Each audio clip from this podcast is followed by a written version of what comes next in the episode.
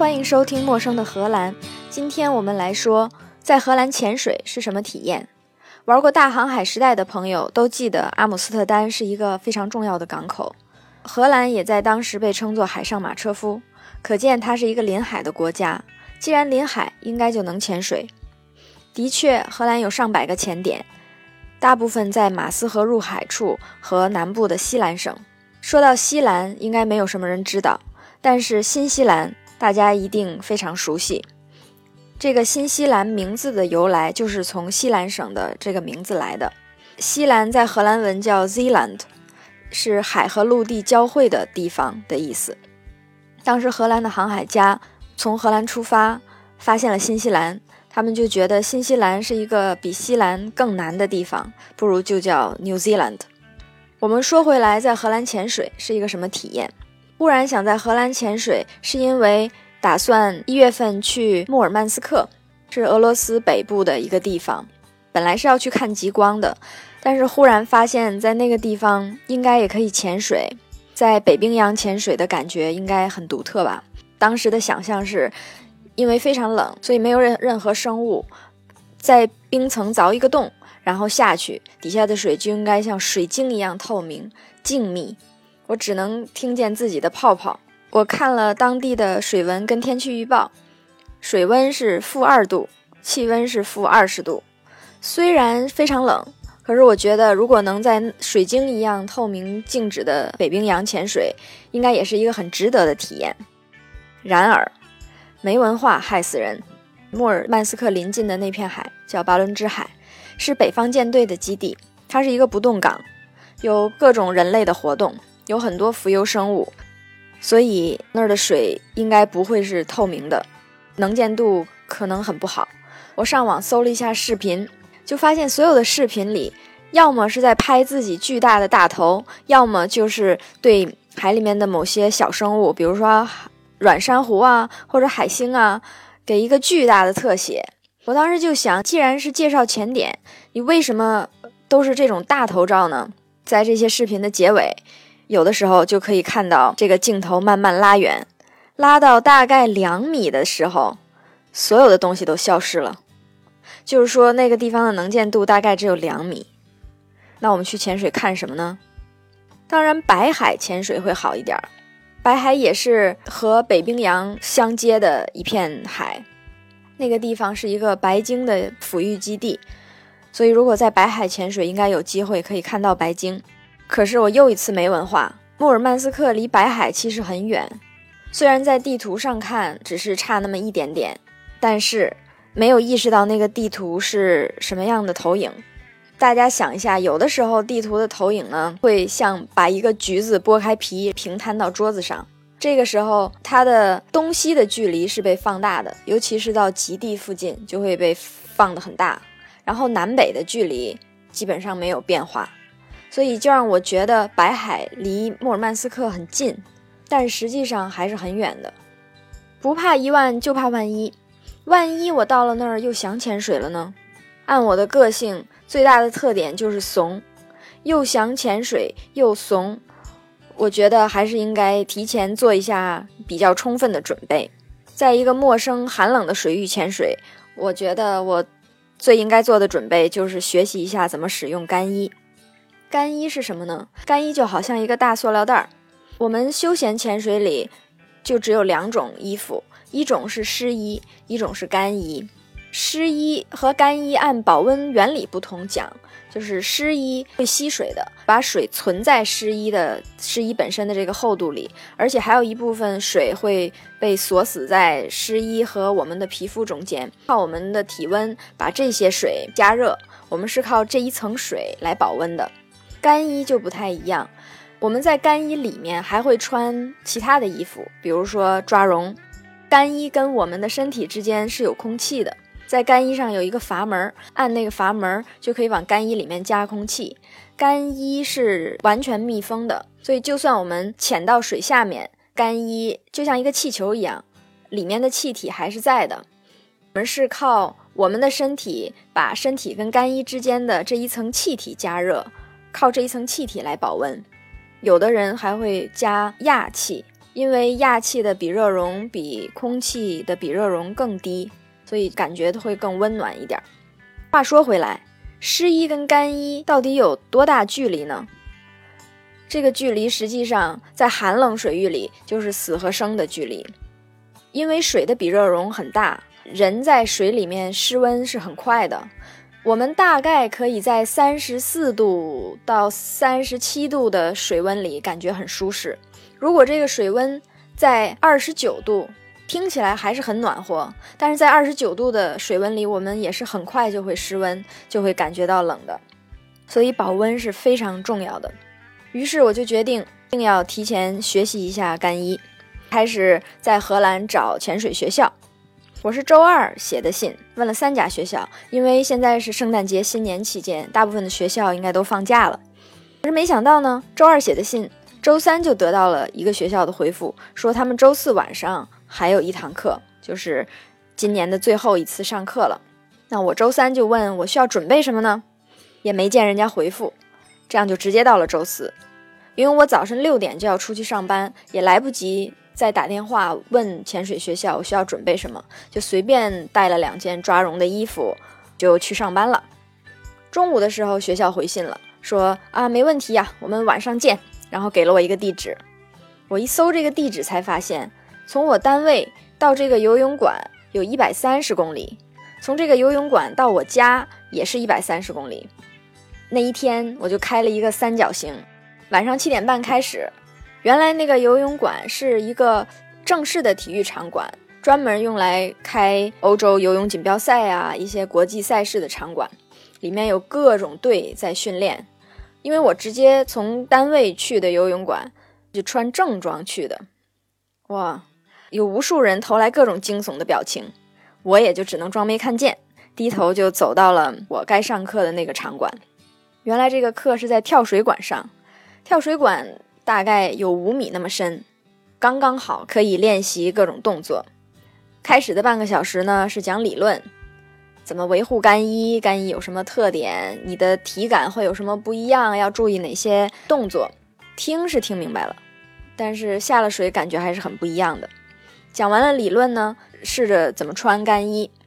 里面是穿一般的衣服，然后再套上这个干衣。干衣是完全密封的，脖子跟手腕很紧。颈椎不好的人不太适合穿这种干衣的，因为套头的时候脖子很容易就受伤。我颈椎还好，但是脖子比较细，也没什么力气，套来套去觉得脖子都要套断了，而且还不能一点一点的套，必须一下子套进去，因为。干衣有很长的一段密封的乳胶，如果一口气套不进去，就容易憋死。套来套去，只要这一口气用完了还没套进去，就得重来。我一口气大概是一分钟的时间，大概试了五次才把它穿进去。水下练习并不难，虽然感觉跟穿湿衣很不一样，但是也还好。最大的区别就是衣服里的气会到处乱跑，只要我稍微一动，它就会从左跑到右，从下跑到上，然后人的浮力跟身体的平衡就会不太一样。我就有一种在修炼内功的感觉，心里就可以想：运气到左臂，运气到腰间，运气到右臂，运气到头顶。当然，这个气到不了头顶，因为干衣到脖子就封住了，就没了。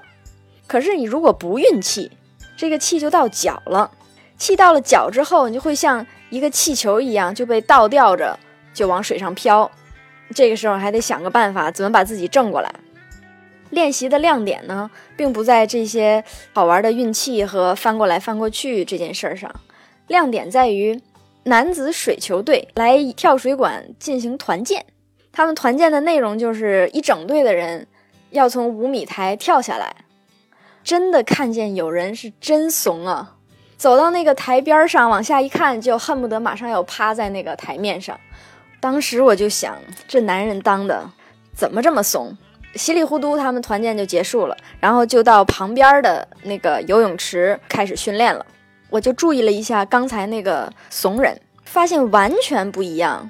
那肌肉，那目光如炬，那敏捷，完全没法想象和刚才那个怂人。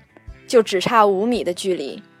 同在一个游泳池训练的还有一个潜水俱乐部，他们练习的科目也很有意思，大概有七八个人的样子，在水里面传一张椅子，先把一个椅子拽到水里边来，然后大家就漂在水中间，把这个椅子一直传，传了一圈又一圈，传了一圈又一圈，传了一圈又一圈。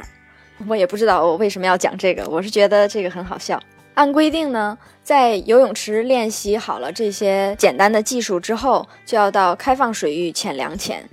周六早晨来到了一个湖里，这个湖呢最浅的地方是两米，最深的地方是二十三米。我们大概就在十二米到十六米这样的深度潜的，水温七度，气温三度。在这个湖里潜水和在热带潜水的第一个区别，就是在入水的时候，我需要把脸先放在水里三十秒。听到教练说这个把脸放到水里三十秒，我就觉得有点好笑。这有什么区别呢？你在开始下沉的时候，脸也是会在非常浅的水里面待个三十秒。可是当我照做了的时候，我就发现其中的奥妙了，真是太刺激了，不可名状之冷。冷到你觉得有一点惊讶，而且这个水才七度，还并没有到零度。当然，湖水到零度就比较容易冻冰，海水到零度还好。习惯了这个不可名状之冷呢，就开始下潜了。刚一下潜，我就遇到了困难，不能平衡耳压。你猜为什么呢？我从来没有遇到过耳压不能平衡的时候，而且我也没有感冒，身体状况也非常好，一切都很顺利。为什么不能平衡耳压呢？因为戴了手套的手捏不住鼻子，没办法吹。这就让我想到了潜水意外的一个经典案例，好像是在加拿大的一个湖里面，也是一个冰湖，两个人一个船，潜导呢在船上等，这两个潜水员自己下去潜的。男的是比较有干衣的经验，经常在冷水里面潜。跟他一起潜的就是出意外的这个人是一个女性。这个女的呢，他有二十几年的潜水经验，可是一直都是在热带潜水，他没有穿过干衣。男的就觉得你有这么多潜水经验，干衣跟湿衣又有什么区别呢？所以就帮这个女女的穿好了干衣。他们两个就在想，这个配重应该怎么配呢？男的就想我配这么多公斤，那你也就配这么多公斤吧。而这个女的比男的瘦很多，也轻很多，不过无所谓，他们就配好了配重，做好了装备，就跳下去了。女的在水面上稍微的有一点不适，但是这个男的就觉得可能是因为不习惯这个干衣吧，他们就准备开始下潜。结果刚刚开始下潜，这个男的就看到这个女的迅速的从他旁边下沉掉下去了。这个时候，这个男的他并没有去帮这个女的，而是浮回水面，告诉前导下面出了意外，然后前导马上和他一起又下去找这个女的。找着的时候呢，这个女的已经死了。当时在分析案例的时候，就说为什么？我当时觉得就是 B C D 坏了，它排了气之后没办法往里面加气，配重配太多是肯定的。可是它既然能在水面上飘着，就说明它的 B C D 可以加足够的气，让它飘在水面上。它是开始下潜的时候忽然沉下去的，我当时也没想出来是为什么。实际情况是什么呢？是这个女的她没有用过干衣，因为是有经验的潜水员，突然就是一下子把气全部放完，然后你就开始下潜了。结果她一下把那个气放完，配了太多的配重，就开始往下沉。开始往下沉，他就开始平衡耳压，可是他因为戴了手套，捏不住鼻子，就不能平衡耳压，就一直往下沉，耳膜就破了。耳膜破了之后，那个冰水一下子就进到中耳，因为水太冰，就会造成头晕呐，分不清上下呀，让人迷惑的情况就出现了。这个时候他就过于紧张，就沉下去了。这个事情有点遗憾，就是这个男的潜水员。他没有下去帮这个女的，用他自己的浮力，让这个女的保持在一个深度来调整一下自己的状态。可是意外就是意外，发生就发生了。当时在分析这个案例的时候，并不能想象说什么叫我捏不住鼻子。在这一次实践的时候，我就真的感觉到什么叫捏不住鼻子，因为在冷水里面戴手套会戴的比较厚，而且那个手套呢，大拇指是一个，食指是一个，然后剩下的三个手指一共是在一个套里面，这个手套只分两个叉，这手套又稍微有点大，所以在指尖前边的那一点儿是没有手指的，一按它是吃不上劲儿，就我就一下子就不能平衡耳压，呃，幸好我的配重没配够，所以我没下去。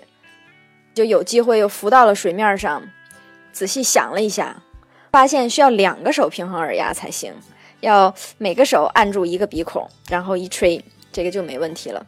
教练有他的方法，他是把整个鼻子的下面一起堵在手手上，把手握成一个拳头，然后把鼻子整个堵在这个拳头上。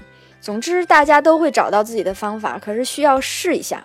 你可以用两个大拇指戳住。分别戳住两个鼻孔，可以用两个食指分别戳住两个鼻孔。总之是有方法，但是需要有心有个心理准备。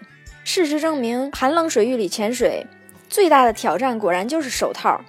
有了手套，所有的事儿都变得非常难，而且干衣比较大，不是那么贴身，眼睛实际上是看不到下面的。不管做什么，基本上就是靠猜，还有。哦，就是靠猜，因为触觉也没有，戴了那么厚的手套，根本就不知道摸到什么了。靠经验和靠猜，练习就是把管子拔了，把管子插上。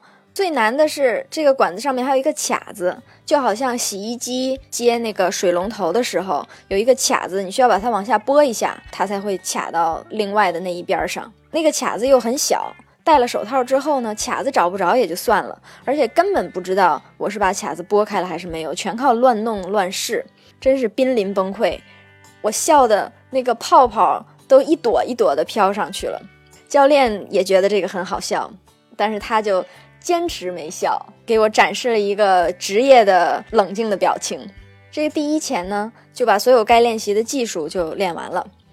第二潜就环湖大游泳。实在是太无聊了，湖里边能见度极差，可能有两米，也不一定有两米，而且有很多的悬浮物、水草，这水是绿的，而且因为阴天没有阳光，我也没带手电，水底下的颜色也很差，啥都没有。全程游了四十分钟，我就看见了两只小龙虾，而且第二潜就很冷了，一边游我就一边想，我有病啊！我上这湖里边转什么转来啊？我为什么不找一个好的冷水的地方去练呢？比如冰岛，比如芬兰，哪儿不比这个湖里强啊？就算是去奥地利的那个绿湖，也比在这个湖里强。好赖就完成了这四十分钟的环湖大游泳，回到了岸上。岸上气温三度，还是得换衣服，换成全裸，对，把衣服都穿上。可是完全感觉不到冷。刚才在水里实在是太冷了，虽然换衣服的时候不觉得冷，可是换完了过了五分钟，我才开始觉得冷，就开始发抖，抖了两个小时。开车回家要一个半小时，我到了家之后还抖了半个小时。其实这个就是有一点失温了，失温是一个比较危险的情况，跟中暑、热射病、热惊厥是相反的。中暑就是因为太热了，然后身体没办法降温，你就中暑了。失温呢，就是因为环境太冷了。先开始我们会发抖，发抖就是中枢神经开始意识到这个环境太冷了，就要给身体加温。怎么加呢？就得靠肌肉运动，肌肉运动我们就开始发抖。这个发抖是不能控制的。如果还是没有到了一个比较暖和的地方，你的身体继续失温。过一会儿呢，我们就会不抖了，因为身体调节的那个机能已经坏了，体温就会急剧的下降，没有自己在创造更多的热量来维持体温，所以体温就急剧下降。这个时候听说其实会感觉到很温暖，就是我们的神经中枢已经没有在工作了，就只是开始保证你的大脑是不太清醒的，让你不会太多恐惧的感觉。我觉得人体真是神奇，到了这种最最危险的时候，还是能够保证让人是一个比较放松的状态，不管是去死还是不去死。这就让我想到那些在雪山上被发现的遇难者尸体，通常都是舒展的，可能就是因为它经过了整个室温的过程，最后大脑里面的感觉是温暖的。以上就是我学习干衣的经验。我对穿干衣潜水并没有什么经验，以后倒是可以仔细讲讲穿湿衣潜水的一些有意思的事儿。以上就是今天的内容，陌生的荷兰，下次见。